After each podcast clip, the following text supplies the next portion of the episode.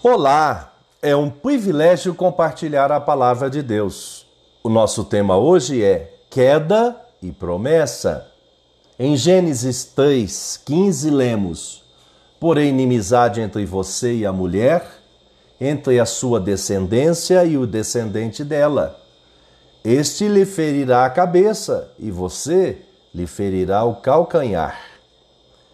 Queda e promessa Conforme o dicionário online de português disse, queda, ato de ruir, desmoronar, decadência, ruína. E promessa, compromisso que alguém assume de fazer. O pecado adâmico, em decorrência de sua desobediência, gerou o que na teologia é denominado de depravação total. O pecado separou o homem da comunhão com o Deus Criador. Ele, com isso, experimentou as consequências decorrentes do pecado. Em seu corpo, experimentou a morte física. Em sua psique, conheceu o medo, a culpa e outros sentimentos decorrentes. Em seu espírito, o maligno passou a influenciá-lo. Isso tudo é denominado consequências da queda. Concomitante esse texto denominado Proto-Evangelho, a primeira menção sobre a salvação provida por Jesus também revela a promessa do resgate do homem através do sacrifício vicário, substitutivo de Jesus em nosso lugar, através do seu nascimento, morte na cruz do Calvário e ressurreição ao terceiro dia, em cumprimento as profecias preditas no Antigo Testamento.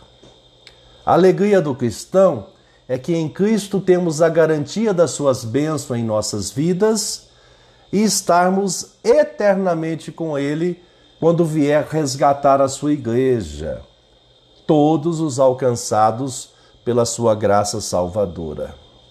Pensamento para o dia. Obrigado, Jesus, porque na cruz do Calvário fomos regenerados e os nossos pecados foram perdoados. Deus te abençoe. Olá, é um privilégio compartilhar a palavra de Deus. O nosso tema hoje é queda e promessa. Em Gênesis 3, 15, lemos: Porém, inimizade entre você e a mulher, entre a sua descendência e o descendente dela este lhe ferirá a cabeça e você lhe ferirá o calcanhar. Queda e promessa, conforme o dicionário online de português disse, queda, ato de ruir, desmoronar, decadência, ruína. E promessa, compromisso que alguém assume de fazer. O pecado adâmico, em decorrência de sua desobediência, gerou o que na teologia é denominado de depravação total. O pecado separou o homem da comunhão com o Deus Criador. Ele, com isso, experimentou as consequências decorrentes do pecado. Em seu corpo, experimentou a morte física. Em sua psique, conheceu o medo, a culpa e outros sentimentos decorrentes. Em seu espírito, o maligno passou a influenciá-lo. Isso tudo é denominado consequências da queda.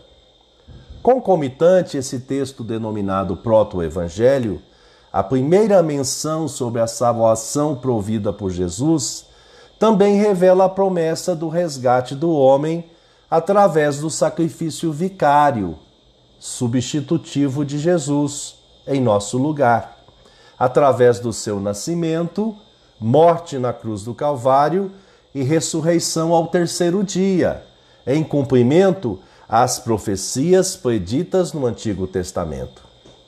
A alegria do cristão é que em Cristo temos a garantia das suas bênçãos em nossas vidas e estarmos eternamente com Ele quando vier resgatar a sua igreja, todos os alcançados pela sua graça salvadora. Pensamento para o dia. Obrigado, Jesus, porque na cruz do Calvário fomos regenerados e os nossos pecados foram perdoados. Deus te abençoe.